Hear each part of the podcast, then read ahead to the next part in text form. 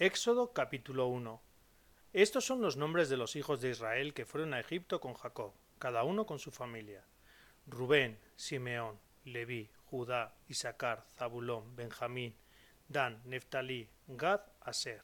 Los descendientes de Jacob eran, en total, setenta personas.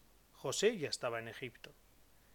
Después murió José y sus hermanos y toda aquella generación, pero los hijos de Israel crecían y se propagaban, se multiplicaban y se hacían fuertes en extremo, e iban llenando la tierra.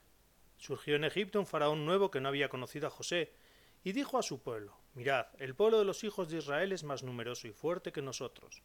Obremos astutamente contra él, para que no se multiplique más, no vaya a declararse una guerra y se alíe con nuestro enemigo, nos ataque y después se marche del país. Así pues nombraron capataces que los oprimieran con cargas en la construcción de las ciudades granero, Pitón y Ramsés. Pero cuanto más los oprimían, ellos crecían y se propagaban más, de modo que los egipcios sintieron aversión hacia los israelitas. Los egipcios esclavizaron a los hijos de Israel con crueldad, y les amargaron su vida con el duro trabajo del barro y de los ladrillos, y con toda clase de faenas del campo, los esclavizaron con trabajos crueles. Además, el rey de Egipto dijo a las comadronas hebreas, una de las cuales se llamaba Sifra y otra Pua, cuando asistáis a las hebreas y les llegue el momento del parto, si es niño lo matáis, si es niña la dejáis con vida. Pero las comadronas temían a Dios y no hicieron lo que les habían ordenado el rey de Egipto, sino que dejaban con vida a los recién nacidos.